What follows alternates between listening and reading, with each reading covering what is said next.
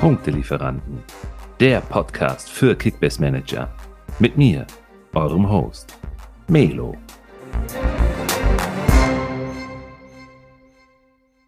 Länderspielpause ist rum. Es geht wieder um die Wurst. Der achte Spieltag steht bevor und äh, wir haben wieder ziemlich heißen Content für euch.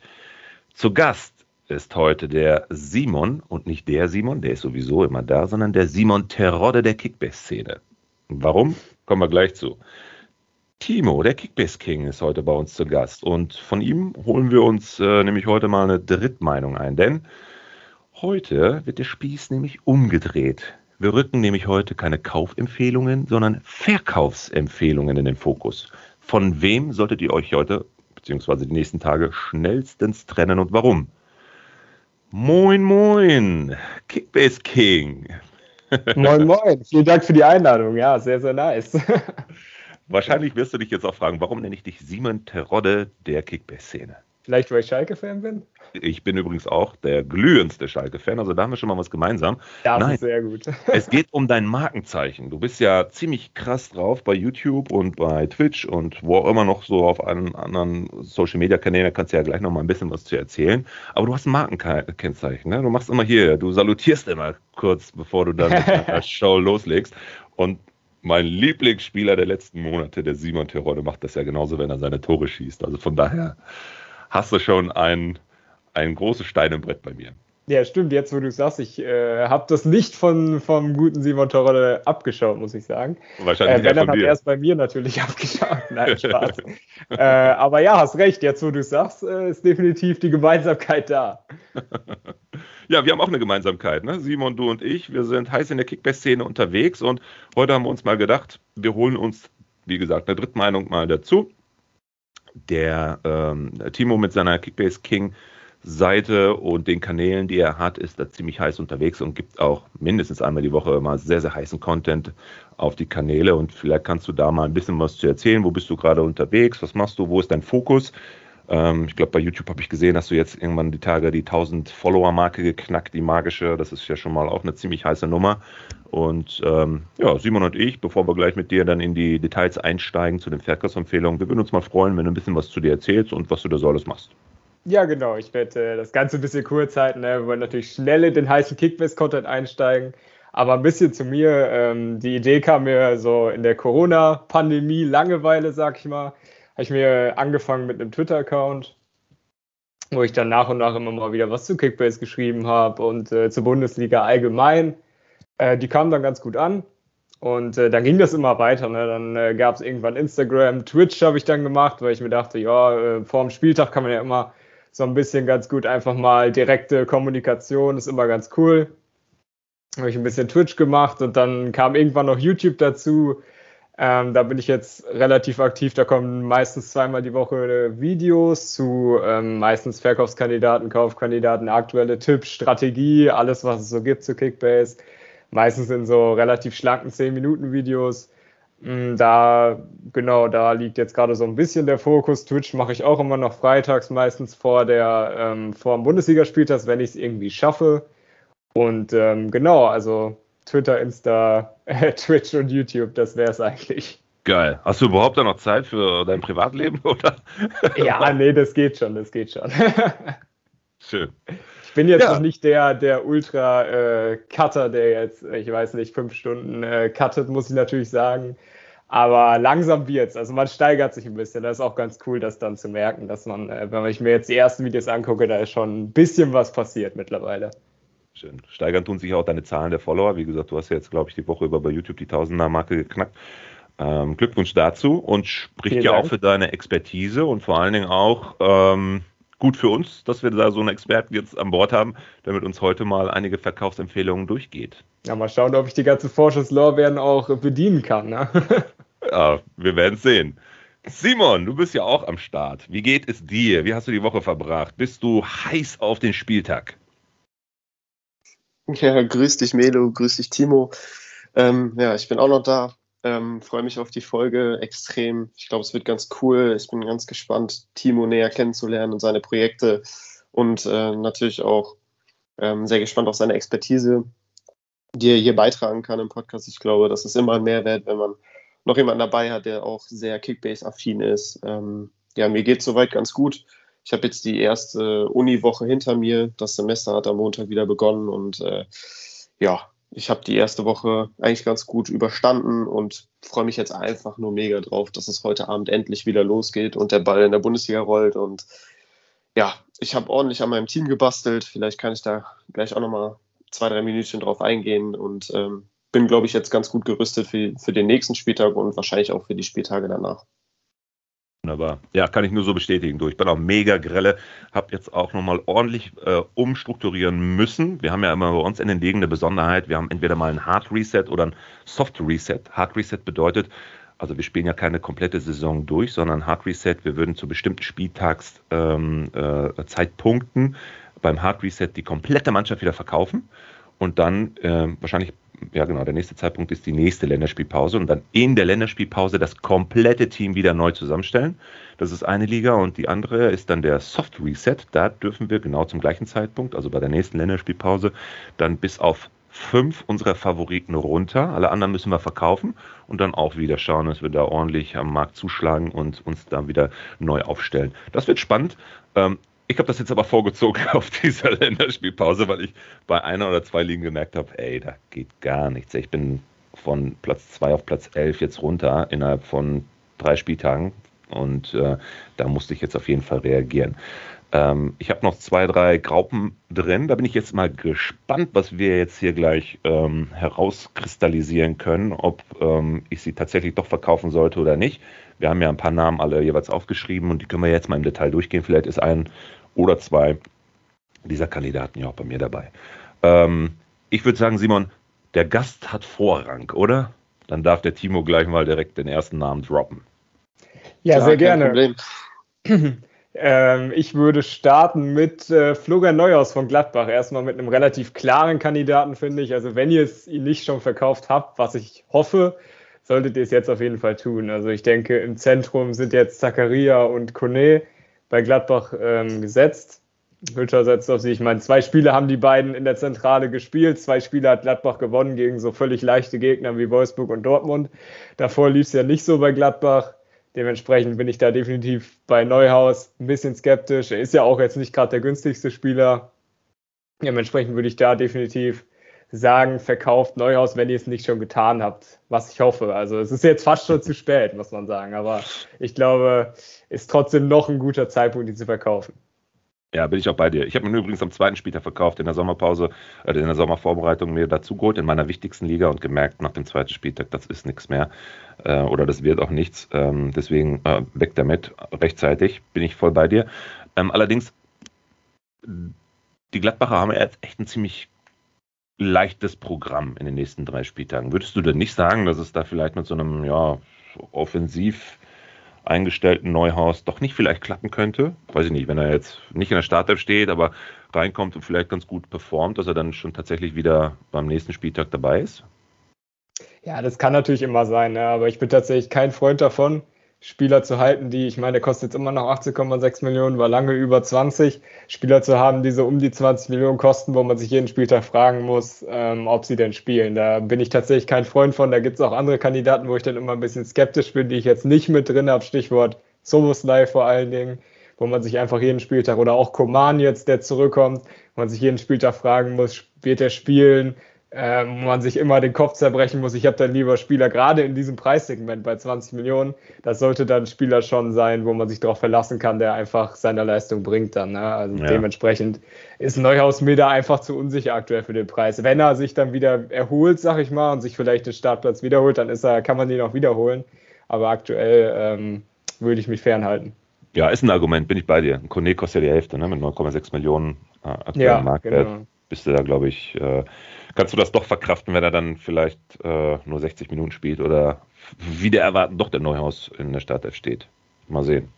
Aber ich bin schon bei dir. Ich glaube, ich gehe auch eher mit, mit Kone als mit Neuhaus. Cool. Ähm, Simon.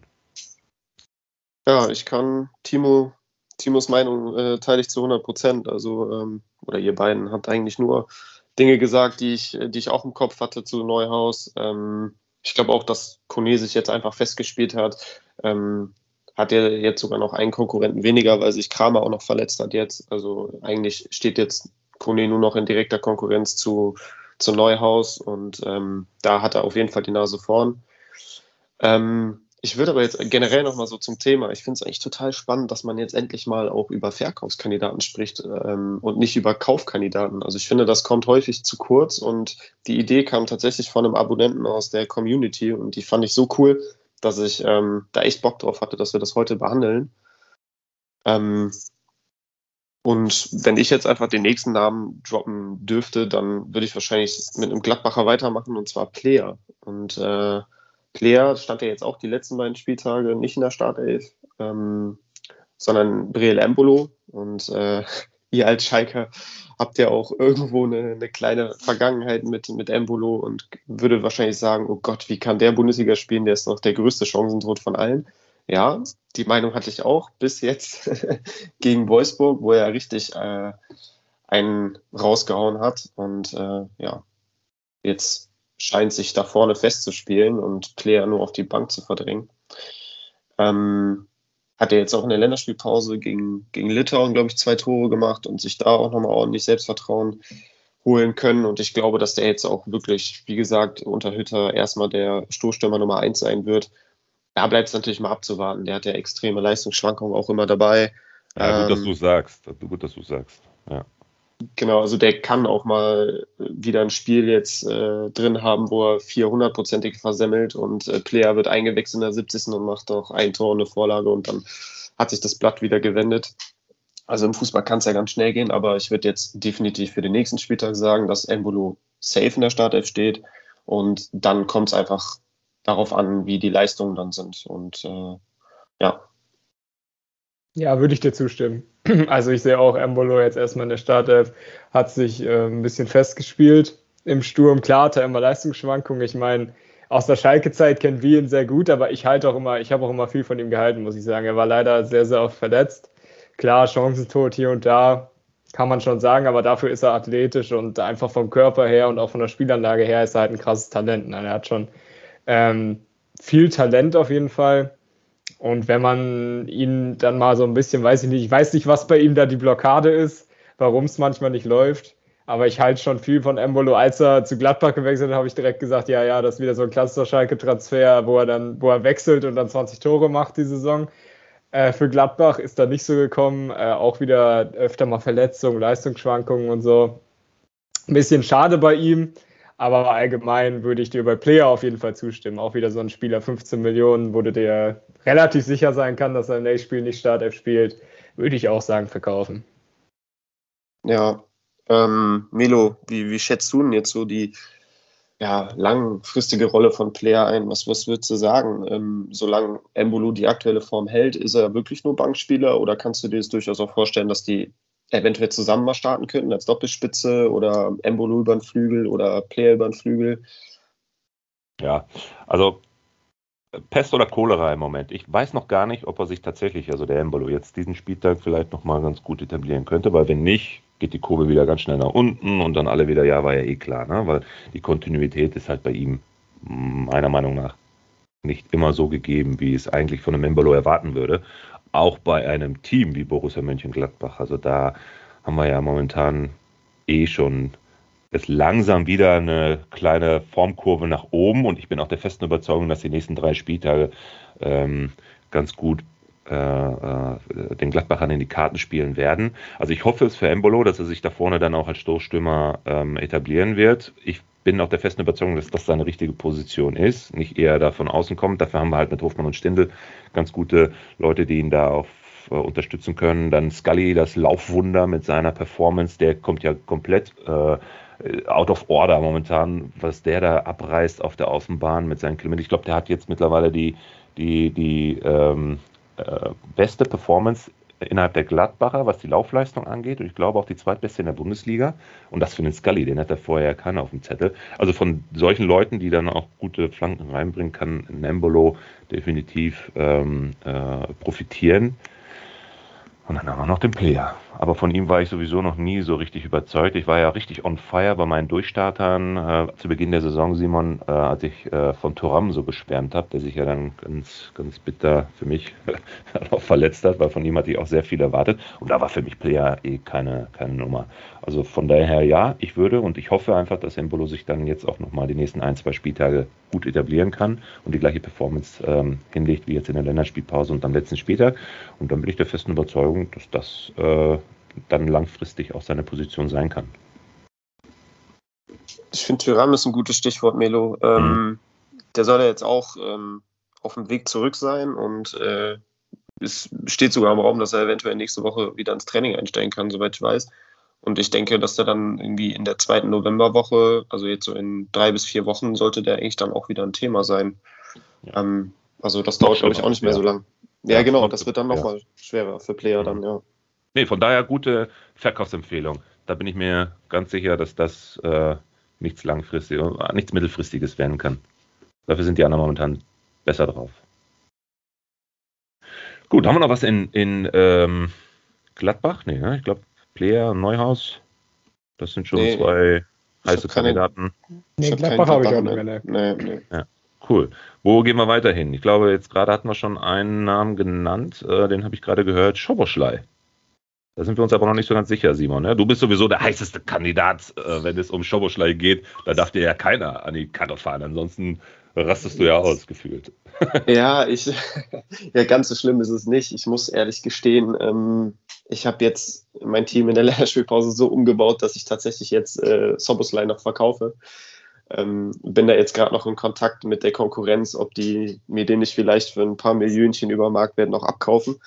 Ähm, deswegen habe ich den bislang noch nicht verkauft, aber er wird heute definitiv noch vor Spieltagsbeginn über die Ladentheke gehen, wohin auch immer. Ähm, Nee, aber ich bin ein Riesenfan von, von Soboslai und ich finde, wenn ich jetzt mich mit der Community austausche, kommt er mir auch häufig zu schlecht weg, weil ich meine, er stand in den ersten sieben Spielen jetzt viermal in der Startelf und hat vier Scorer gesammelt. Also ich finde, vier Scorer auf vier Startelf-Einsätze ist super. Also zwei Tore, klar, die waren in einem Spiel gegen Stuttgart, wo er die MVP-Performance rausgehauen hat. Ähm, und dann jetzt zuletzt noch zwei Assists, einmal gegen Köln, als er da durchgespielt hat und äh, jetzt am letzten Spieltag vor der Länderspielpause gegen Bochum direkt nach Einwechslung äh, mit dem ersten Ballkontakt auf Silver, mit dem ersten Ballkontakt, ähm, das Tor vorbereitet. Also der ist schon immer, auch wenn er spielt, sofort am Spiel beteiligt, hat viele Abschlüsse, viele Dribblings, viele Pässe und wie gesagt, er ist halt voll, voll dabei, mittendrin und, und zeigt für mich auch eigentlich immer recht ansprechende Leistung. Nur die Konkurrenz ist natürlich groß bei, ähm, bei Leipzig, gerade auch in der Offensive. Du hast Forsberg, du hast einen Kunku, du hast einen Olmo, der jetzt auch wieder zurückkommt, du hast einen Paulsen, einen, äh, einen Silver. Also du hast da wirklich zahlreiche gute Leute und die sich um drei, vier Plätze streiten. Und Zoboslai, man muss auch immer mit einbeziehen, das ist seine erste richtige Bundesliga-Saison oder es ist seine erste Bundesliga-Saison. Der war ja die letzte Rückrunde ähm, nur verletzt. Und äh, der ist noch extrem jung und äh, der braucht einfach auch ein bisschen Zeit. Aber ich glaube, dass einfach mit der gemeinsamen äh, Vergangenheit, die Marsch und Soboslai in Salzburg hatten, wird Marsch immer wieder auf ihn setzen. Und äh, für mich ist er ein Verkaufskandidat in Klammern, weil ich aktuell davon ausgehe, dass so ein Forsberg und ein Kunko sowieso und wenn jetzt ein Olmo zurückkommt, die Nase vorn haben. Aber Soboslai ist für mich immer der erste Einwechselspieler. Und wenn er auf dem Platz steht, dann schießt er auch direkt die Standards und ist immer für ein Tor und es ist auch nach Einwechslung gut. Ja. Deswegen habe ich ihn in Klammern gepackt ja. und würde nicht sagen eine klare Verkaufsempfehlung, aber in meinem Fall, ich habe eine sichere Lösung gefunden, ein Stammspieler Jonas Hofmann und äh, dann habe ich mich für Hofmann entschieden statt und für Soboslai und äh, ich glaube, wenn man so einen Ersatz findet, dann sollte man Soboslai verkaufen, aber jetzt nicht ähm, vorschnell handeln und ihn einfach verscherbeln, um dann sich irgendeinen, weiß ich nicht, äh, Mainzer und einen Freiburger ins Team zu holen oder so. Also, ja. Timo, sind, weiß, dir die, sind dir die 21 Millionen Marktwert von einem Schoboschleier momentan seine Einsatzzeit und das, was er an Punkten liefert, wert?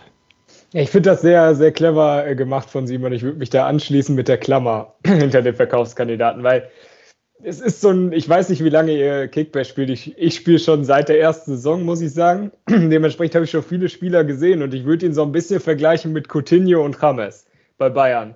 Es war immer so ein bisschen so, ihr seht das Potenzial, man sieht, wenn sie spielen, sind sie auch krass gut, punkten auch übertrieben krass, ne, haben Potenzial und so. Problem ist halt, sie haben Leistungsschwankungen drin und Problem ist halt, sie kriegen nicht so viele Spielzeit wie andere Spieler. Genau das gleiche in etwas abgeschwächter Form ist bei Soboslai auch der Fall. Ne? Also an sich, wenn man nur die Rohdaten sieht, 113 Durchschnittspunkte, einmal 366, alles super. Ne? Also da für 21,7 Millionen 113 Durchschnittspunkte, was soll man da sagen? Das ist echt nicht so schlecht.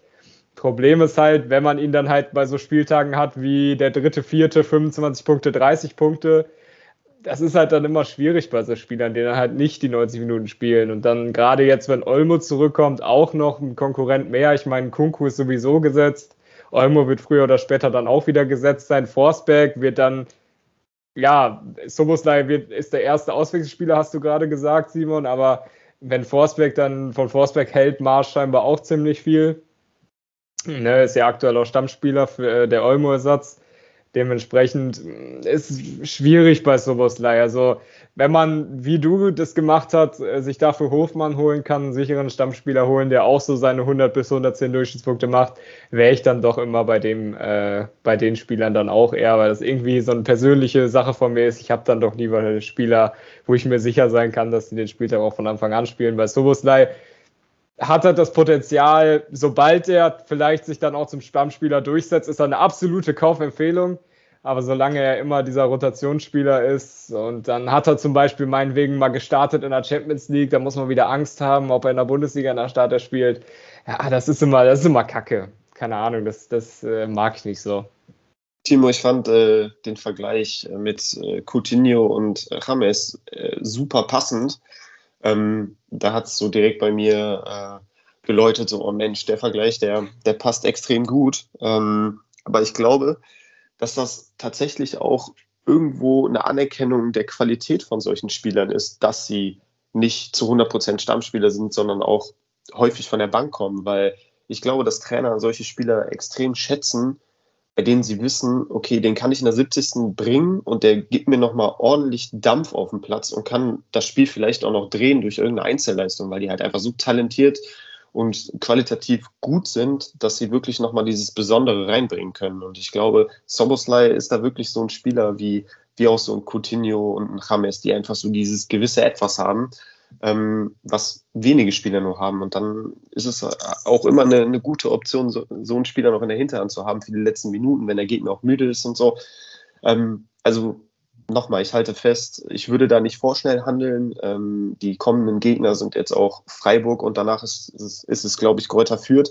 Also ja. die zwei Spiele würde ich Soboslai auf jeden Fall noch im Team behalten, wenn ich nicht eine Alternative habe, wie ich sie eben genannt habe, mit Hofmann, einem wirklich hundertprozentigen Stammspieler, der ungefähr die gleiche Durchschnittspunktzahl bietet oder irgendein Dortmunder, sei es äh, Hummels oder ähm, ja, weiß ich jetzt nicht, äh, vielleicht auch ein Reus und du verkaufst Soboslai plus noch jemand anderen. Ich weiß es nicht, aber ich würde wirklich die nächsten beiden Spiele noch abwarten, sofern sich nichts auf dem Markt mhm. irgendwie ergibt.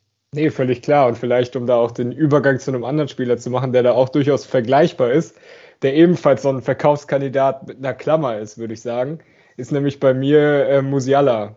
Wenn okay, Timo, schlecht... weißt du was? Bitte? Ich kann mich ja hier zurücklehnen, du. Sonst, äh, Simon ist immer hell on fire, wenn ich hier meine Übergänge reinkriege. also in diesem Fall, ich lehne mich jetzt zurück. Du machst das hier schon. Ach so, ja, ja. Ja, sorry, wenn ich dir jetzt den Job hey, äh, ein bisschen geklaut habe. Du darfst nein, nein. Moderations, äh, die Moderationskarte gleich gerne wieder haben. dazu, kein Thema. Aber ich äh, wollte sowieso nochmal mit euch über Musiala reden, weil hm, ich weiß nicht, ne? Viele haben ihn sich geholt, als er halt äh, den zweiten, dritten, vierten Spieltag absolut eskaliert ist.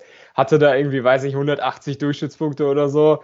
Aber ich war immer so ein bisschen in dem Camp zu sagen, mh, hm, ich weiß nicht. Ich meine, er hat 48, 64, 50 Minuten in den Spielen bekommen, was schon nicht schlecht ist.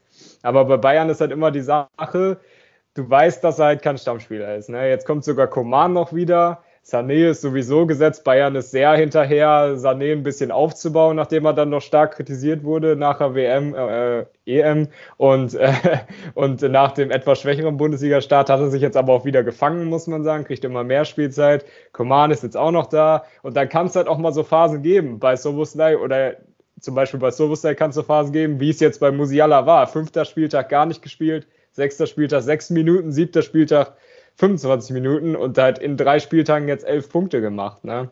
Und das ist halt dann immer das Risiko bei Spielen, wenn man Spieler hat, die, klar, Trainer haben die natürlich richtig gerne, wenn man Spieler hat, die man dann spät reinbringen kann und noch was bewirken können. Aber aus Kickbase-Sicht hat das natürlich auch immer ein bisschen Risiko. Ne? Zum Thema Sané nochmal, ja, ich war ja wirklich absolut, äh, ähm, äh, ja, wie, wie, nenne ich das jetzt sehr diplomatisch? Äh, nicht gegen ihn, recht. sondern ja, genau. So, danke, Simon. du hattest tatsächlich recht. Ja, ich war ja eher so der Meinung, boah, Einstellung und das wird der Trainer niemals hinkriegen, ihn da in diese Richtung zu drängen. Alles gut. Und das Opfer, ganz klar, Musiala. Muss ich äh, euch auf jeden Fall zustimmen. Ähm, da habt ihr vollkommen recht. Das ist definitiv so dieser Leistungs ja, kann man das eigentlich Leistungsverfall nennen bei Musiala? Er ist ja auf einem sehr hohen Niveau für sein Alter.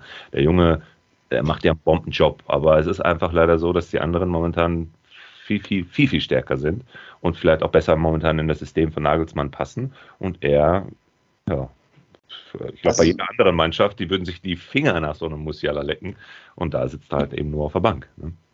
Klar, also ich glaube nicht, dass seine ähm, Entwicklung da stagnieren wird ähm, und der nicht ähm, auf seine Spielzeit kommen wird. Also ähm, das, der, der wird auch eingesetzt als, als Joker jetzt die kommenden Spiele. Davon bin ich felsenfest überzeugt. Und äh, er spielt nun mal beim großen FC Bayern München, wo du in der Offensive nur Weltklasse hast. Und äh, dann musst du als kleiner 18-jähriger Musiala dann dich halt auch mal hinten anstellen. Aber ich glaube, das macht er gut mit und seine Entwicklung wird nicht darunter leiden, sondern du ja. hast ja auch immer das, das das beste Training unter der Woche, das qualitativ hochwertigste Training äh, mit den besten Spielern und ähm, auch das bringt dich schon weiter, selbst wenn du am Wochenende dann nur 10, 15 Minuten spielst.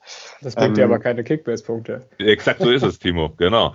Die, das die, stimmt, das stimmt. Die Manager, die freuen sich über jede Entwicklung, alles schön und gut, aber wenn er mir jetzt keine Punkte bringt, ey, die Henne, äh, 25 Millionen kostet der Junge, äh, für den, stimmt, kriegst, ja. äh, für den kriegst du äh, schon Hochmann für, ne?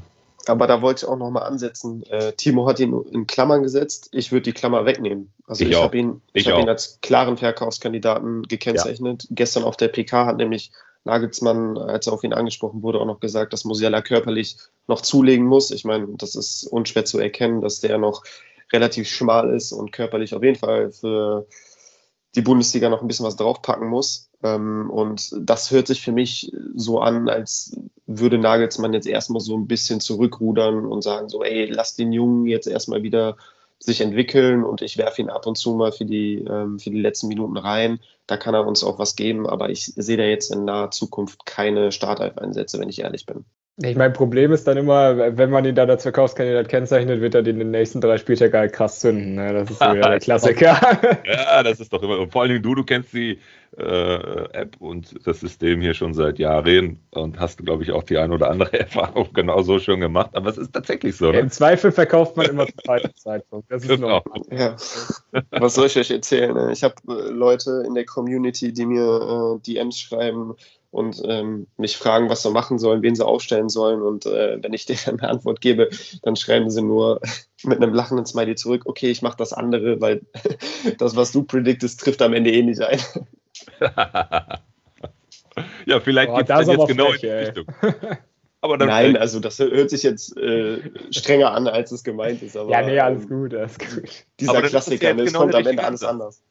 Dann ist das ja jetzt genau der richtige Ansatz, denn jetzt geben wir ja gerade Verkaufsempfehlungen ab. Das heißt, wenn die Leute sowieso immer das Gegenteil von dem machen, was du sagst, Simon, dann kaufen, kaufen, kaufen. Nein. Also Musiala jetzt krass overpayen, sagst du, okay, genau. Ja, so ungefähr. Den ich übrigens echt krass overpaid habe und jetzt habe ich aber richtig Schiss. Gut, er steht zwar in Klammern, aber okay, wir werden jetzt mal hören, was der Simon dazu zu sagen hat. Seine Verkaufsempfehlung in Klammern VfL Wolfsburg Maxi Arnold, die fucking Rohpunkte-Maschine der letzten Spiele, der letzten Saisons. Warum zum Teufel setzt du meinen Arnold in Klammern, Simon? Ja, du hast dir die Frage eigentlich schon selber beantwortet. Die Rohpunkte-Maschine in der letzten Saison. Ich sehe jetzt an den ersten sieben Spieltagen noch nicht so viel davon. Ähm, ich gehe mal kurz in seinen ähm, hier in seinen Leistungen der letzten oder der ersten sieben Spiele. Der hat zu, an den ersten drei Spieltagen jeweils einen grünen Balken geholt, ähm, wobei der eine grüne Balken am dritten Spieltag tatsächlich auch eine glatte 100 war gegen, gegen Leipzig beim 1-0-Sieg. Ne? Also da hat er dann auch noch zu 0 Bonus-Sieg, Bonus-Minuten-Bonus bekommen. Mhm, alles schön und gut. Aber danach bei einem zu 0-Sieg gegen Kräuter Fürth in Klammer, also in Anführungszeichen nur 92 Punkte. Ähm, jetzt am letzten Spieltag, gut, die letzten beiden Spiele hat, hat Wolfsburg verloren. Ähm, 63, 77 Punkte, hat jetzt einen glatten Schnitt von 100, ähm, hat aber noch keine Vorlage gegeben, noch kein Tor selber erzielt und ähm, ja, ich, ich weiß nicht. Ich, ähm, Wolfsburg ist jetzt auch aktuell nicht so gut in Form. Die nächsten Spiele sind Union Berlin, das ist immer unangenehm. Äh, danach Freiburg auch sehr unangenehm. Und dann kommt Leverkusen, Top-Team momentan. Also die nächsten Spiele sind auch nicht so viel versprechen. Und ich weiß nicht, er ist 28,5 wert für einen 100er Schnitt. Ähm, Timo hat das eben ja auch schon angesprochen. Äh, ist eigentlich ein bisschen zu viel für die Punkte, die er aktuell bietet. Und demnach würde ich ihn als Verkaufskandidaten sehen, auch nicht in Klammern, sondern eventuell sogar als klaren Verkaufskandidaten. Ich habe ihn bei, bei der Vorbesprechung in Klammern gesetzt, weil ähm, ich bei, bei einem Qualitätsspieler wie Arnold immer so vorsichtig bin und eher dann so ein bisschen zurückhaltend. Aber nachdem ich jetzt hier analysiert habe, würde ich die Klammern tatsächlich wegnehmen. Ähm, ja, er wird jedes Spiel spielen, das steht außer Frage und die Tore und vor allem auch Vorlagen werden auch kommen, allein schon, weil er die Standards schießt. Aber ich weiß es nicht. Irgendwie scheint er nicht so in Form zu sein und ich glaube, da kann man mit den 28,5 Stand jetzt einfach mehr anfangen. Mhm. Ich weiß nicht, wie, seiner, wie seht ihr es? Ja, liegt das an seiner Form oder liegt das an der Mannschaftsleistung an sich? Ich meine, sie haben ja die ersten drei, vier Spieltage recht gut performt ähm, jetzt langsam, ja gut, die letzten zwei Spieltage eine Niederlage, aber hat er Adressaten mit Weghorst vorne drin, mit Luke Bacchio vielleicht, die vielleicht ein paar Vorlagen von ihm verwerten können oder ähm, äh, läuft das Spiel an ihm vorbei? Timo, was, was meinst du? Was hast du für einen Eindruck? Ähm, ja, gute Frage. Also Arnold ist sowieso so ein bisschen so ein komischer Fall. Ich habe da mal eine interessante Statistik mitgebracht, weil ich sie letztens auch auf Twitter gepostet habe. In den letzten zwei Spielen hat ein Kunku genau 35 Punkte weniger gemacht als Arnold in der ganzen Saison. Und das ist halt, das ist halt schon krass, ne? Und Arnold ja. kostet halt, zu dem Zeitpunkt hat Arnold noch 3 Millionen mehr gekostet als ein Kunku. Mittlerweile hat es sich sicherlich, sicherlich ausgeglichen. Aber ja, das ist halt das Ding bei, bei diesen äh, Spielern, die in der Vorsaison sehr, sehr gut gepunktet haben und auch in dieser Saison ja an sich sind 100 Durchschnittspunkte ja nicht schlechtes. Aber wenn man dann genauer hinschaut, ich meine, Wolfsburg hat die ersten Spiele tatsächlich richtig gut gespielt, hat gewonnen, hat oft zu Null gespielt. Er hat tatsächlich einen richtig guten Saisonstart gehabt unter Marc von Bommel, was ich tatsächlich nach dem Pokalspiel nicht für möglich gehalten hätte. Und dadurch Arnold natürlich auch nicht schlecht gewesen, ne? Klar, aber jetzt, sobald es ein bisschen schlechter läuft, sieht man auch das Problem daran. Also ich sehe Wolfsburg langfristig nicht so gut wie in der letzten Saison allgemein und Arnold dadurch auch ein bisschen schlechter. Und wenn es bei Arnold schon ein bisschen schlechter ist, dann ist er meine, meiner Meinung nach auch dies. Ich meine, das ist natürlich immer bei so Spielern immer meckern auf hohem Niveau. Ich habe auch gleich noch einen mitgebracht, der bei dem so ein bisschen ähnlich ist, der auch viel kostet, eigentlich auch solide punktet, aber meiner Meinung nach halt nicht genug für den Preis. Und dementsprechend würde ich Simon da schon zustimmen. Verkaufskandidat. Vielleicht in Klammer, eine kleine Klammer drumherum, weil es kommt natürlich ein bisschen auf die Liga an. Ne? Wenn natürlich in der Liga schon wirklich die meisten Topspieler auch schon vergriffen sind und Arnold, dann würde ich Arnold vielleicht auch nicht auf den Markt werfen, um mir dann drei 10 Millionen Spieler zu holen. Da würde ich dann doch eher auf Arnold setzen und mir sagen dann so, ja komm, dann, dann nehme ich ihn halt mit, der wird über die Saison schon solide punkten, vielleicht schafft er noch die 110 im Schnitt oder so. Ähm, das geht schon, ne? aber sonst auch, wenn ihr tatsächlich die Möglichkeit habt, so einen Kunkun, Wirtz, einen Reus, keine Ahnung, dafür zu bekommen, dann würde ich auf jeden Fall auch Arnold dafür verkaufen, safe. Äh, tatsächlich, Simon, du hast mir echt die Augen geöffnet, jetzt durch die Details dazu. Ich bin ja immer noch äh, eigentlich so ein, so ein Fan von großen Namen. Ne? Und äh, so ein Arnold geblendet noch aus der letzten Saison und natürlich verfolge ich das und eine 99, 99, davor die 134 und dann nochmal eine glatte 100 und ja, das wird ja schon und das wird ja schon. Da bin ich, glaube ich, Opfer meiner selbst. Ich bin da zu emotional, was das Thema äh, meiner Spieler und die Transfers angeht und ich kann mich immer sehr schlecht trennen von, von solchen Granaten oder vermeintlichen Granaten. Also ja, ich gucke mal, ob ich äh, den jetzt irgendwie zum Tausch mal kurzfristig noch anbieten kann. Oder beziehungsweise jetzt mal schaue, wie, sehr, äh, wie die Wolfsburger gegen Union performen und dann im Laufe der nächsten Woche mal gucke, wer noch auf dem Transfermarkt auf gleichem Niveau oder auf ähnlichem Niveau äh, äh, gerade drauf ist, um da zuzuschlagen, damit ich eine gute Alternative habe. Aber ja, also es macht jetzt keinen Sinn, einen Arnold nur, nur zu verkaufen, nur um ihn zu verkaufen. Also, ne, damit ich irgendwie noch so zwei, drei äh, 10 Millionen Marktwertspieler hole, äh, von denen ich aber auch sehr wenig habe. Äh, bin ich schon bei euch. Ja, ich würde noch abschließend einen Satz zu Arnold sagen. Äh, und zwar, ich glaube, viel hängt auch einfach mit dem System und mit der Spielweise des neuen Trainers zusammen. Ähm, ich, unter Glasner letzte Saison war er der primäre ähm, Ballverteiler im Mittelfeld, der sich ja auch immer zwischen die Verteidiger hat fallen lassen und äh, die Bälle wirklich ähm, verteilt hat, von links nach rechts, die ganzen Diagonalpässe und auch ähm, Querpässe. Und ähm, das hat sich diese Saison so ein bisschen geändert. Äh, ich bin so überrascht. Ähm, seitdem Schlager verletzt ist, habe ich eigentlich gedacht, ähm, ja, jetzt geht alles nur noch über Arnold und Gilavogi sichert dahin, dahinter ab und äh, ist eher so der Zweikämpfer und ähm, ja, der robuste Part im Mittelfeld. Aber irgendwie äh, ist auch Gilavogi extrem häufig am, am Spielaufbau beteiligt. Äh, Lacroix und äh, Brooks in der Innenverteidigung ähm, übernehmen extrem viel im Spielaufbau und so fällt halt weniger für, für Arnold äh, vom Laster. Und äh, ich glaube, dass das auch so ein bisschen, ja, dass er so ein bisschen Opfer des Systems auch von oder der Spielweise von Van Bommel ist. Weil ich ja. glaube, unter Glasner war das letzte Saison auf jeden Fall noch anders.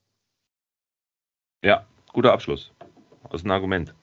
Ja, ich habe tatsächlich noch ein paar Spiele auf der Liste. Mal gucken. Ja, schieß los. Ähm, ich würde einfach nochmal zurück zu Leipzig gehen. Und zwar äh, habe ich da Simakin noch aufgeschrieben und Pausen in Klammern gesetzt.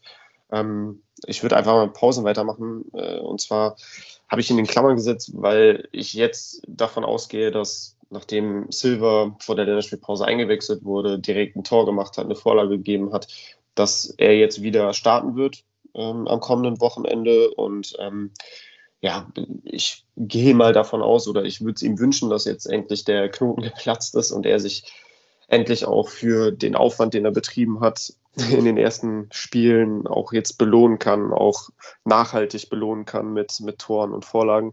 Und ähm, ja, dementsprechend würde ich halt Pausen in Klammern setzen, weil ich glaube, dass Silver ihn jetzt wieder verdrängen wird.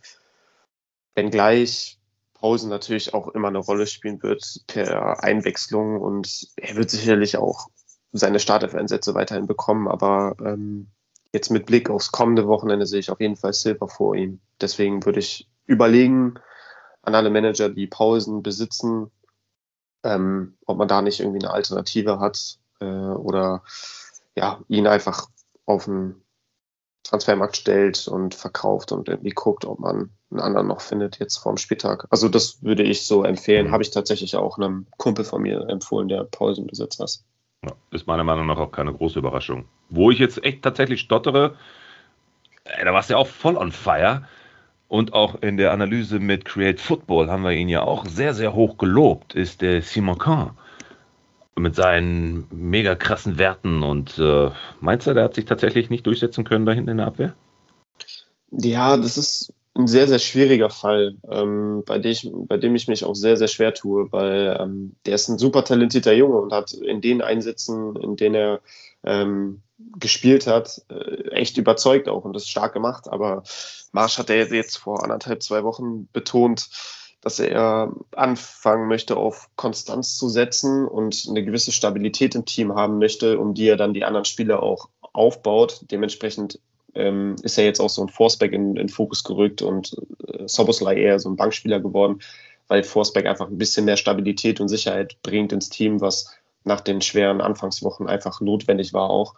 Ähm, Simakin ist auch ein Stück weit Opfer des Systems geworden, weil ähm, Marsch hat ja auf Dreierkette hinten umgestellt und da sehe ich äh, Guardiol als linker Innenverteidiger, Orban in der Mitte. Maschine, dieser Typ, ehrlich. Guardiol finde ich auch mega. Boah, Tatsächlich hätte, hätte, ich auch nicht gedacht, dass der so gut sein wird, direkt. Ja. Ähm, in der Mitte natürlich Orban als Abwehrchef gesetzt und äh, rechts daneben Klostermann mit seinem Tempo auch extrem wichtig. Und dann als Schienenspieler würden Simakar ja nie zum Einsatz kommen. Also ähm, sehe ich da hinten die Dreierkette aktuell festgesetzt und äh, ich weiß nicht, ich sehe da irgendwie keinen Platz für Simakar aktuell, obwohl er sechs der sieben bisherigen Spiele in der Startelf stand.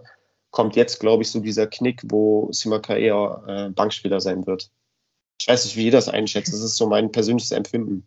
Ja, ich gehe damit. Also ähm, nicht mal, weil ich Simaka irgendwie, ich habe ihn vor der Saison immer krass empfohlen, ich habe ihn mir auch selber geholt und äh, war auch eigentlich super zufrieden, aber bei Verteidigern ist halt nochmal der Fall noch krasser als bei so einem Soboslai oder Musiala. Wenn die nicht Starter spielen, dann ist halt komplett scheiße, weil die kommen halt nicht rein und haben dann noch eine Chance, irgendwie noch ein Tor oder einen Assist zu machen. Die kommen dann vielleicht mal rein, wenn noch Zeitspiel gemacht werden muss oder so oder für zehn Minuten, keine Ahnung.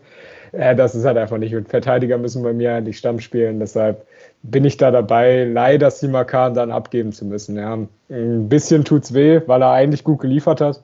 Aber ja, bin ich bei euch, bin ich bei euch und bei Pausen auch. Ich denke schon, dass die Silver jetzt nicht als Sankost sehen und sich sagen, hier, ähm, wir haben jetzt 30 Millionen für den gezahlt, wir stellen den jetzt nie wieder auf. Das kann ich mir ehrlich gesagt nicht vorstellen. Ähm, Pausen kann man immer noch von der Bank bringen. Ich glaube, Silva hat da einfach mehr Potenzial, was sie auch hoffentlich ausschöpfen wollen. Dementsprechend ist Silva tatsächlich auch aktuell ein ganz guter Zeitpunkt, ihn zu kaufen, finde ich, für 37 Millionen. Kein schlechter Preis. So, by the way. ja, das stimmt. Das stimmt. Wenn er jetzt wieder einschlägt. was aber auch alle hoffen. Seid ihr, aber es hat Risiko, ne? Seid, Sorry, äh, seid ihr Silver-Besitzer? Also Melo, du spielst ja an sechs Ligen. Ich weiß nicht, ob Timo das schon weiß, aber sicherlich wird da auch ein Silver noch rumlaufen, oder? Äh, tatsächlich nicht mehr. Nee, der ist überall vergeben. Er war jetzt einmal kurz auf dem Markt und ähm, ich wollte ihn jetzt aber nicht krass overpayen. Der ist für 43 weggegangen. Ähm, also bist du da wieder beim alten Niveau. Ich hatte ein bisschen, ich hatte auch vor der Saison, das war eine, eine Vorhersage von mir, die relativ gute Schwarze getroffen hat. Ähm, glücklicherweise muss man sagen, waren längst nicht alle. Aber bei Silva habe ich auch gesagt, dass äh, viele haben ja direkt gesagt, ja klar, ich meine, er hat bei Frankfurt schon 150 im Schnitt gemacht. Was schafft er dann erst bei Leipzig? Aber so ist das immer so ein bisschen bei Transfers. Ich meine, selten gibt es transferierte Spieler, die in der Top 25 sind nach der Saison und so war es auch bei Silva halt vor allen Dingen halt immer durch die Startschwierigkeiten. Ne? Und äh, transferierte Spieler brauchen halt immer so ein bisschen Eingewöhnungszeit, auch bei Kickbase. Dementsprechend hatte ich zum Beispiel so Kramaric oder so dann doch vor Silva sogar gesehen und mir den dementsprechend dann nicht geholt. Glücklicherweise im ja. Nachhinein. Stand jetzt geht's auf, Timo. Aber die Saison ja. ist noch lang. ich meine, ich bin dann immer gerne ein Freund davon, so antizyklisch zu kaufen. Wenn der Hype so da ist und Leute 50 Millionen für ihn bezahlen, dann bin ich eher so, äh. Aber jetzt, wenn so der Hype ein bisschen abgeklungen ist, für 37 Millionen ist dann schon wieder interessant. Also Weiß nicht. Ich bin da ja tatsächlich sehr anfällig ne, für so einen Hype-Train. Boah, dann packe ich auch mal gerne nochmal eine 5 Millionen drauf und um einfach nur sicher zu gehen, so einen Hype-Spieler zu bekommen. Aber das sind dann wirklich nur Spieler von den, ich nenne sie mal Top 6. Also ich würde jetzt niemals auf einen Hype-Train äh, aufspringen bei einem. Ja gut, es mag Leute geben, die Silver in der Top 6 gesehen haben vor der Saison. Ja. Aber äh, nee, du hast schon recht. Also ähm, beim Hype-Train, so bei Spielern wie Kimmich, Haaland, Lewandowski oder so, da ist der Hype-Train ja auch gerechtfertigt. Also da machst du ja nichts falsch. Wo wir gerade beim Thema Hype-Train sind, ich würde da jetzt echt mal vielleicht was Unangenehmes sagen, aber ich bin tatsächlich nach wie vor ein bisschen skeptisch, was in Kunku angeht.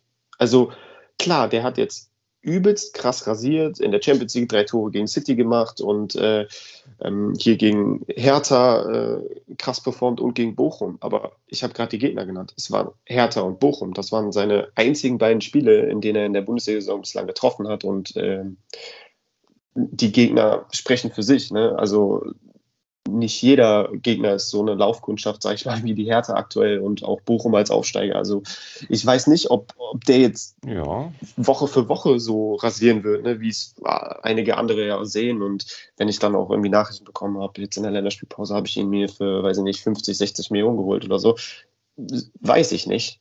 Ja, ja. das ist dann ja krass zu viel, ne, klar. Also, aber bei Nkuku muss ich sagen, da ist der Hype-Train schon was heißt gerechtfertigt, der wird nicht die 153 Punkte im Schnitt schaffen, die er jetzt aktuell hat, einfach durch die beiden kranken Spiele, die er jetzt hatte. Ähm, aber er hat jetzt ja über zwei Saisons immer schon über 120, also einmal 123, 122 Punkte im Schnitt gemacht und ich glaube, die wird er diese Saison auch wieder erreichen können. Also ist für mich kein Fehlkauf für 32 Millionen. Klar sollte man definitiv nicht, rate ich ganz klar von ab 50 oder 60 Millionen bezahlen. Mm, aber, und auch nicht damit rechnet, dass er weiterhin irgendwie 290 pro Spiel macht. Aber ich denke schon, dass er ein guter Spieler ist, auch für 32 Millionen. Ja, Lass jetzt mal Schlotterbeck und Linert kommen am Spieltag, dann wirst du schon sehen, ja, okay. ob er sein Geld wert ist oder nicht. aber Melo, Linert ist angeschlagen. Der ja, hatte irgendwie so eine Zahn-OP oder so und es steht noch nicht fest, dass er spielen kann. Wenn ich Montag zum Zahnarzt gehe und mir da irgendwie eine Füllung mache, dann bin ich Dienstag wieder fit. das sind Fußballprofis. Du spielst auch mit Antibiotika, ne? Genau. Ja. Er schießt ja nicht mit seinem Zahn. Ja, das stimmt. Aber vielleicht muss er in die Schulter beißen von Kunku. Lass das mal Suarez machen. Ja. ähm, wir haben, glaube ich, noch drei auf der Liste. Ne? Wir haben noch zwei Melo und Timo hatte noch einen sehr interessanten auf seiner Liste. Sollen wir oh, ja. durchgehen? Den sollten wir jetzt mal raus. Ja, ich würde äh, mit einem kontroversen abschließen, mit äh, meiner Liste, nämlich mit, äh, geht genauso ein bisschen in die Arnold-Richtung Upamecano von Bayern. Uh. wird für einige jetzt vielleicht überraschend uh. kommen, aber okay, krass. Gib mal äh, die, mit dem habe ich nicht gerechnet. Die Rahmendaten, 30,8 Millionen, damit drittteuerster Verteidiger, 562 Punkte, 94 im Schnitt. Und ich gehe mal gerade ganz kurz live rein in die äh, Top-Verteidiger der Saison scroll die Top 25 durch und ich sehe ihn da nirgendwo, obwohl er der drittteuerste Verteidiger ist. Und das finde ich dann einfach, ist mir ja. tatsächlich zu wenig. Genau das gleiche wie bei Arnold. Ich meine, er macht sogar noch weniger im Schnitt als Arnold mit nur 94. Klar wird er über die Saison solide punkten, um die 100 Durchschnittspunkte. Aber das rechtfertigt für mich einfach nicht 30 Millionen für ihn zu zahlen. Also ich meine, ein paar Auszüge von Spielern, die besser punkten über die Saison. Kosunu kostet die Hälfte. Skelly kostet 13,9. Schmitz kostet 12,3.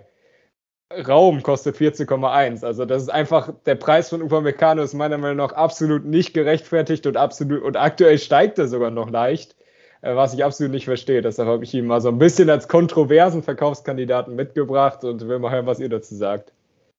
Ich will noch mal eine Zwischenfrage stellen. Sind denn tatsächlich Marktwerte momentan so wichtig oder gehen nicht eher die Punkte Punkte vor. Und ich meine, ein Upamecano musst du ja im Gesamtpaket sehen. Also ich glaube nicht, dass du einen Raum äh, in Hoffenheim mit einem Upamecano bei Bayern vergleichen kannst. Ähm, einfach die gesamte Konstellation. Also der spielt bei Bayern. Das ist einfach dann das Hauptargument. Ja, deshalb kostet er halt auch die 10 Millionen mehr. Das ist halt das Ding. Und ja, und das stelle ich ja zur Diskussion. Genau. Ist es jetzt, äh, scheiße ich ja auf die 10 Millionen mehr und auf die 30er Marktwert und ob er fällt oder steigt, ist ja erstmal wurscht. Hauptsache, ich habe einen Verteidiger, der bei Bayern spielt. Oder ja, also ich würde dir zustimmen, wenn wir jetzt in der Rückrunde wären. Dann würde ich sagen, ja, scheiß drauf, die paar 10 Millionen ist ja egal, aber wir sind noch relativ am Anfang der Saison. Äh, in manchen Ligen oder in vielen Ligen sind sicherlich noch äh, einige Topspieler verfügbar. Und äh, da kommt es halt auch schon, ob man 10 Millionen dann in einen anderen Spieler investieren kann und dann lieber meinetwegen mit den gerade angesprochenen Lienhardt, Schlotterbeck, Mavropranos oder so mitgeht, äh, Frimpong und dann halt die 10 bis 15 Millionen über hat für einen anderen Spieler. Oder halt Upamecano sich holt für 30,8 Millionen, der einem so seine 100 bis 110 Punkte bringt im Schnitt. Ja, weiß ich nicht. Ich bin da, deshalb habe ich ja auch gesagt, kontrovers. Ne? Ich sage ja nicht, dass er ein schlechter Spieler ist oder dass er wirklich jetzt schlecht punkten wird über die Saison. Aber das Preis-Leistungsverhältnis passt mir da einfach nicht. Und wenn ihr die Chance habt, irgendwie das Geld dann in eine andere Position zu stecken, um euch da, ja, keine Ahnung, andere Spieler zu holen, wie jetzt Reus, Kunku, äh, irgendeinen anderen, ne, egal, dann würde ich das tatsächlich machen. Keine weiteren Fragen, Herr Richter. Simon, also, was meinst du? Ja, also ich, ich weiß, woher es kommt. Ähm, und ich, ich weiß, worauf Timo hinaus möchte. Und ich finde es einen sehr interessanten Blickwinkel, denn ich glaube, Upamecano ist ein, ist ein Spieler oder ja, ein Kaufwert, zum richtigen Zeitpunkt. Ich glaube, es ist ein Zeitpunktspieler. Und aktuell ist einfach noch nicht der Zeitpunkt gekommen, um sich für 30 Millionen ein Upamecano zu holen, weil Timo hat es schon, schon ähm, ausgeführt. Es gibt wahrscheinlich aktuell in den meisten Ligen noch Spieler, die in einem ähnlichen Preissegment ähm, rangieren, die aber irgendwie mehr Punkte bringen oder ja, einfach mehr Punkte versprechen auch. Und äh, deswegen kann ich Timos kontroverse Personalie verstehen und äh, würde sie teilen, dass, äh, dass Upamecano eigentlich auch eher ein Verkaufskandidat ist für den aktuellen Preis. Allerdings weiß man auch, dass Upamecano grundsätzlich schon zu 100% gesetzt ist. Und du hast einen gesetzten Bayern-Spieler im Team, das ist natürlich immer sehr attraktiv, aber klar, 30 Millionen Marktwert für 94 Durchschnittspunkte ist zu viel.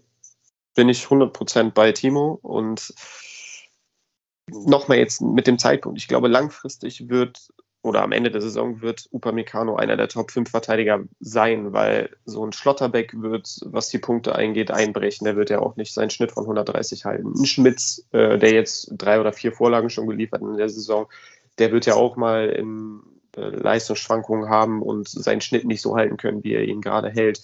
Ähm, also es gibt viele Verteidiger, die jetzt vor Upamecano stehen, die einfach überperformen, die aber schlechter werden, also werden. Und ich glaube, Upamecano wird bei den 94 bis 100 Punkten bis zum Ende der Saison bleiben und somit die anderen dann auch langfristig überholen. Aber für den aktuellen Zeitpunkt nach sieben Spieltagen bin ich bei Timo darf man eigentlich einen Upamecano nicht für den Preis im Team halten, sondern da muss man gucken, dass man sich andere holt. Also da würde ich tatsächlich gegenwetten. Ich glaube nicht, dass Upamecano unter den Top 5 Verteidigern sein wird am Ende der Saison. weil man jetzt, mit, mit, jetzt mit, haben wir hier richtig Spaß. weil man damit 100, nicht so sehr aus dem Fenster. Weil 100 Durchschnittspunkte da äh, nicht reichen werden, glaube ich. Ja, das stimmt. Ja, Top 5 war, war sehr optimistisch ausgedrückt. Äh, aber du weißt oder ihr wisst, was ich meine. Also ja, ja, klar. Top 5 vielleicht nicht, aber er wird so ein Schlotterbeck und so ein Schmitz und ein Raum und wie sie alle heißen, wird er auf jeden Fall hinter sich lassen. Darauf wollte ich hinaus. Also bei Schlotterbeck, ne, aber bei, bei Schmitz auf jeden Fall und bei Raum. Ja, da stimme ich dir auf jeden Fall zu. Zu deinem Argument, dass man dafür einen Bayern-Spieler bekommt, der gesetzt ist. Ja, aber du bekommst halt auch einen Bayern-Innenverteidiger. Wenn man sich die letzten Saisons anguckt, ich meine, alle Bayern-Innenverteidiger, die, die man da hatte, haben nie sonderlich krass performt. Also der letzte Bayern-Innenverteidiger, der wirklich gut gepunktet hat, war, glaube ich, Hummels, als er da war. Und äh, ja. genau dasselbe Problem ja auch bei Neuer. Du zahlst bei den Spielern immer diesen Bayern-Bonuspreis von so 5 bis 10 Millionen, der halt da drauf kommt bei Bayern-Spielern. Aber gerade bei Innenverteidiger und Torwart sind da Positionen, die ich tatsächlich eher, ja, eher nicht mit Bayern-Spielern besetzen würde, tatsächlich, wo es bessere Optionen gibt. Ich bin da bei dir, Timo. Ähm, ich würde sowieso grundsätzlich, äh, was das Thema ähm, Kohle, die ich ausgebe für bestimmte Positionen, ja eh nie so viel für eine Verteidigerposition ausgeben, äh, wie ich sie für einen Offensiven, egal ob es Mittelfeld oder Sturm ist. Ähm, ja, außer man hat Guerrero, ne? Außer man hat Guerrero. Aber das ist ja ein Sonderfall und er ist auch kein Innenverteidiger. Ähm, ja, bin ich schon bei dir. Alles, alles richtig. Heiße Personalie, ich bin mal gespannt. Vielleicht auch auf eure, ähm, auf eure ähm, Zuhörerinnen, Zuhörer, auf eure Fans in eurer äh, Base. Mal sehen, was da an Feedback zurückkommt. Bin ich mal gespannt, ähm, was wir da an Feedback bekommen äh, und ob sich der eine oder andere nicht tatsächlich doch ärgert. Oder freut. Mal sehen. Weiß ich nicht. Ähm, was ich aber weiß, ist, wir haben noch zwei, ne? Äh, Simon. wir gehen nach Köln. Ja, Genau, Köln, ja. Passt sogar, weil beide beim FC spielen. Ähm, einmal Skiri, das möchte ich eigentlich kurz fassen, weil der ist jetzt verletzt und ich glaube, es bleibt nicht nur bei einem Spiel. Und ähm, für die momentan 15,8 ist er, glaube ich, wert. Ich hatte ihn jetzt auch im Team, ähm, habe ihn aber jetzt auch schon verkauft. Ähm, muss man, sollte man ihn verkaufen, obwohl er natürlich ganz gut auch punktet, wenn er spielt. Aber wie gesagt, man weiß nicht genau, wie lange er ausfällt und dann sollte man ihn jetzt auf jeden Fall äh, schnell weghauen, gerade auch mit Blick auf die nächsten Spiele. Jetzt geht es ja heute Abend gegen Hoffenheim, danach ist es, glaube ich, Leverkusen und dann auch schon Dortmund relativ zeitnah, glaube ich. Ich weiß nicht, ob es jetzt sogar in drei Spielen schon so ist. Also die Gegner werden jetzt auch ähm, zunehmend schwerer ähm, vom FC und er ist halt verletzt und man weiß nicht, wann er zurückkommt, dementsprechend verkaufen. Und Anthony Modest habe ich in Klammern gesetzt, denn Ich habe es gerade. Muss aber eine, eine, ganz kleine Klammer sein. Äh, ich meine eine ganz große. ja. Das will ähm, jetzt keiner hören.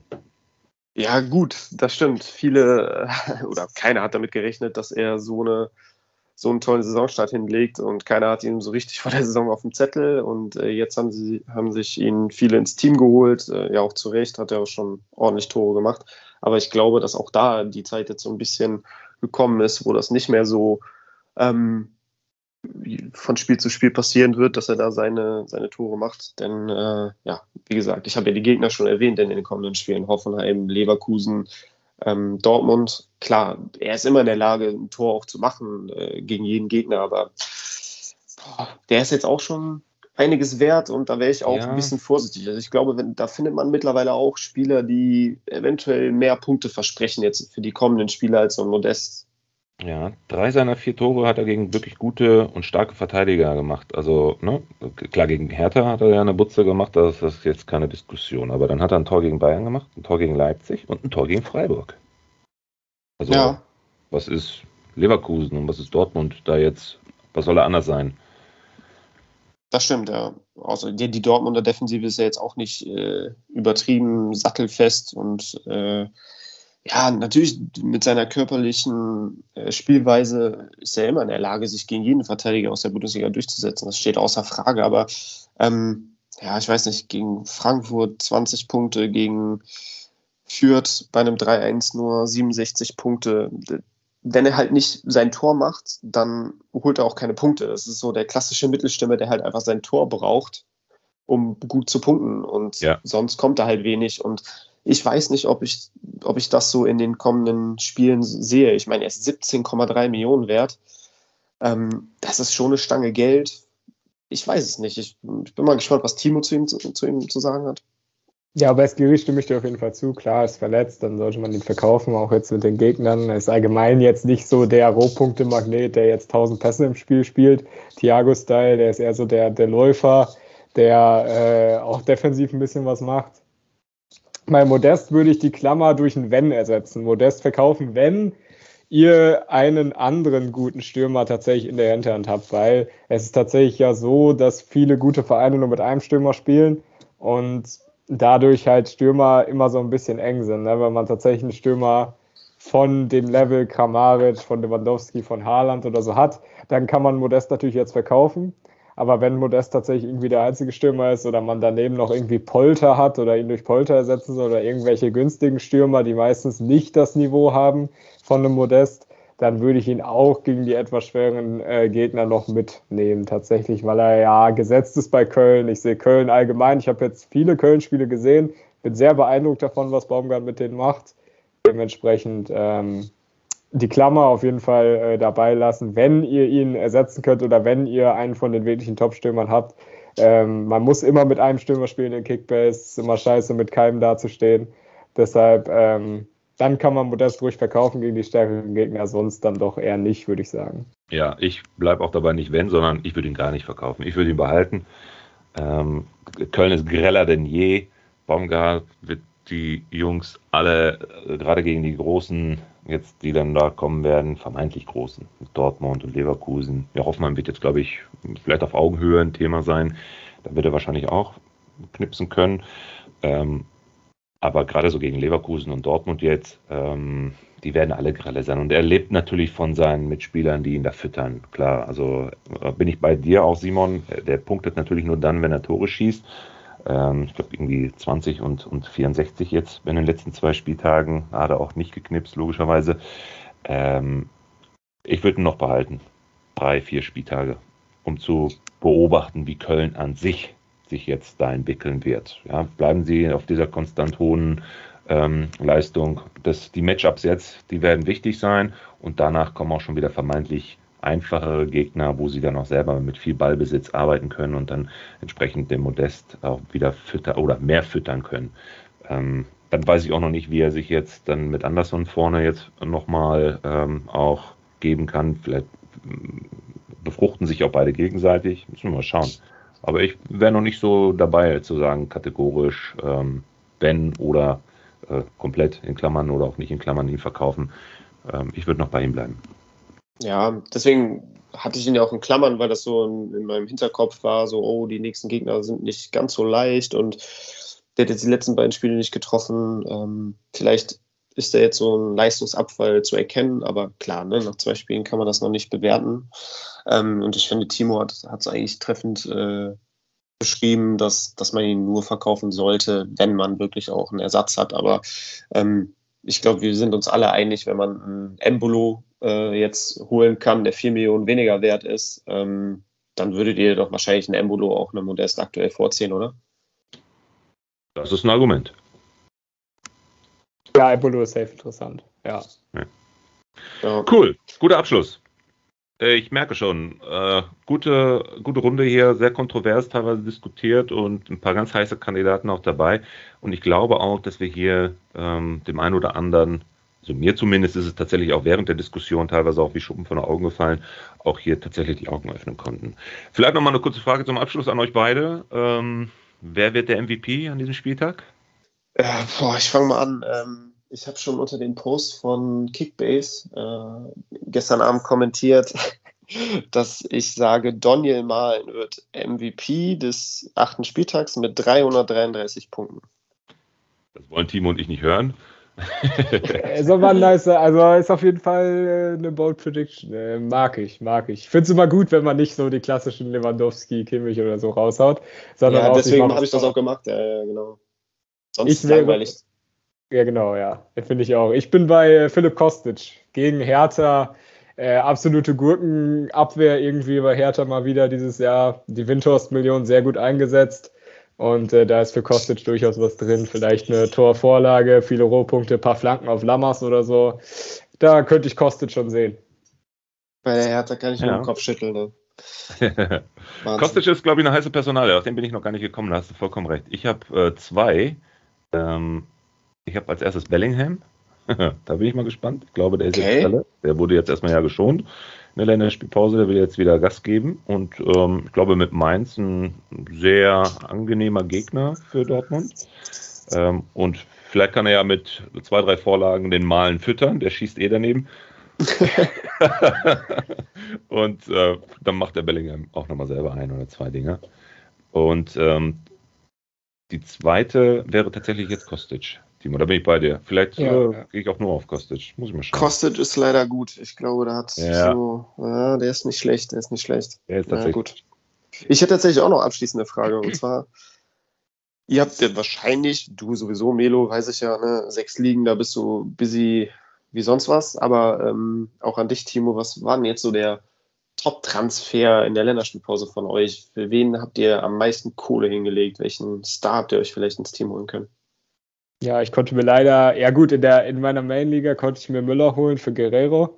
Was leider, also klar, es ist irgendwie ein Topspieler, aber es hat mir trotzdem im Herzen wehgetan, Guerrero zu verkaufen. Das hätte ich auch, äh, habe ich nur schwer übers Herz bringen können. In meiner Community-Liga, die ich habe, die ist etwas voller. Da ist es etwas schwieriger, an Topspieler zu kommen. Da habe ich jetzt Guerrero auch gehalten, weil ich mhm. mir dachte, wenn der einmal auf dem Markt ist, kriege ich den nie wieder. Ähm, und da musste ich da tatsächlich, hatte ich kein Geld, irgendwelche Topspieler zu holen, aber ich konnte mir Haidara ins Team holen, wo ich tatsächlich ziemlich inter interessiert bin, was er jetzt so bringen wird. Ich meine, er scheint gesetzt zu sein im Zentrum jetzt bei Leipzig. Ja. Und das Potenzial hat er und ich bin gespannt auf jeden Fall. Ah, hört sich gut an. Melo. Ja, ich habe einen 1 zu 3 Tausch gemacht. Ich habe den Vote weggegeben. Das war nichts. Gute, Idee, gute Entscheidung. Ja, auf jeden Fall. Und habe dafür ähm, Süle und Kone und ich hatte noch ein bisschen Restbudget übrig und habe mir dann noch den Avonie als Ersatz letztendlich für Vote geholt. Also Perfekt. 3 zu 1. Perfekt, super. Da hast du echt die Million von Wekos auf drei Schultern verteilt, die in Summe ja deutlich besser punkten werden als ja. Wekos. Also, Wekos ist doch einfach zu teuer. ja, safe. Er ja. ist nicht schlecht, aber einfach 10 Millionen zu teuer. Ja. Vor allen Dingen jetzt auch mehr in die Breite dann nochmal gegangen. Ne? Das ist eine, eine Soft Reset Liga. Das ist das, was ich euch zu Anfang schon erläutert habe. Da gehst du dann auf fünf runter jetzt bei der nächsten Länderspielpause und dann hast du jetzt noch ein bisschen flexiblere Möglichkeiten. Aber in der Liga habe ich jetzt auch noch den Arnold und jetzt äh, komme ich natürlich ins Grübeln. Was mache ich jetzt? Oh, naja, okay. Ja. Kannst du ja über das Wochenende noch Gedanken machen. Simon, genau. wen hast du dir geholt? Ich habe in meiner Main-Liga mir den Würz geholt. Ja, der war noch frei.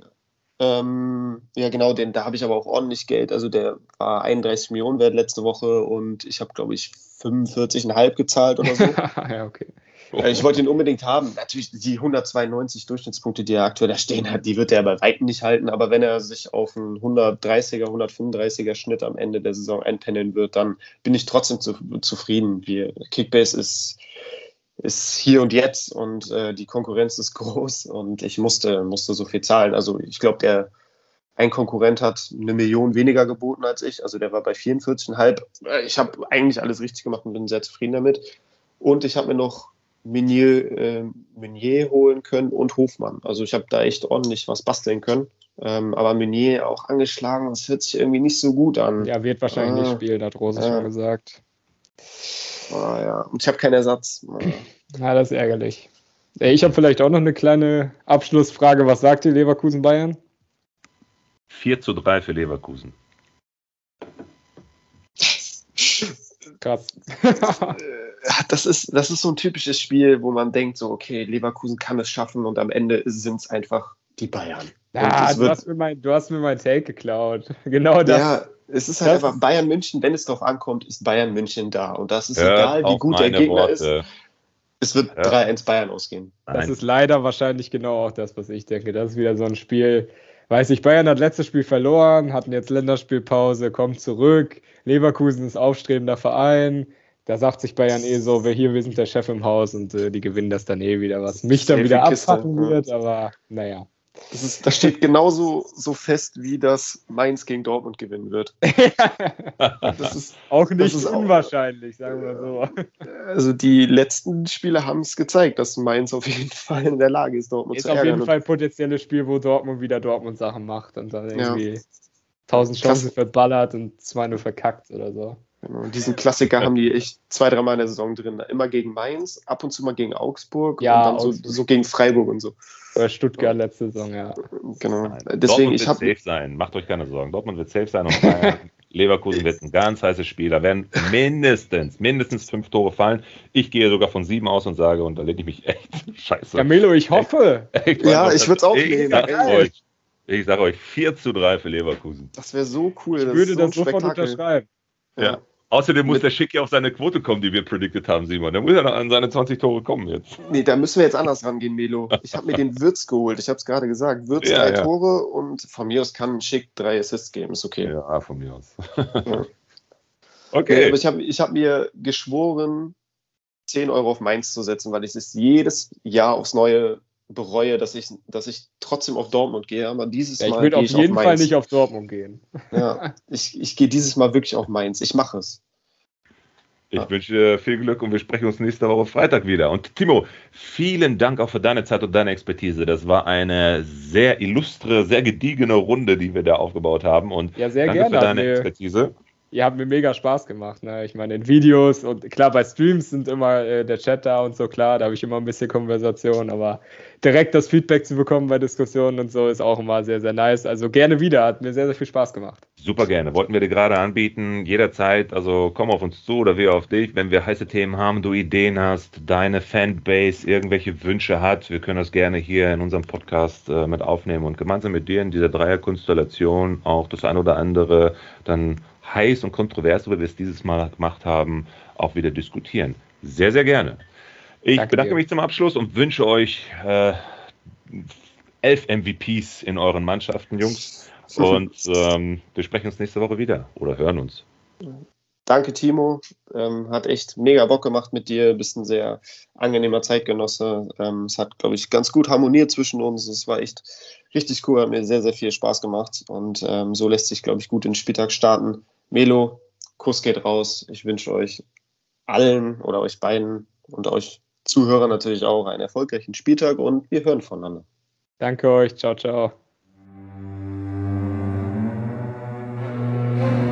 Abonniere Punktelieferanten, der Podcast für Kickbase Manager und folge uns auf Instagram und Facebook.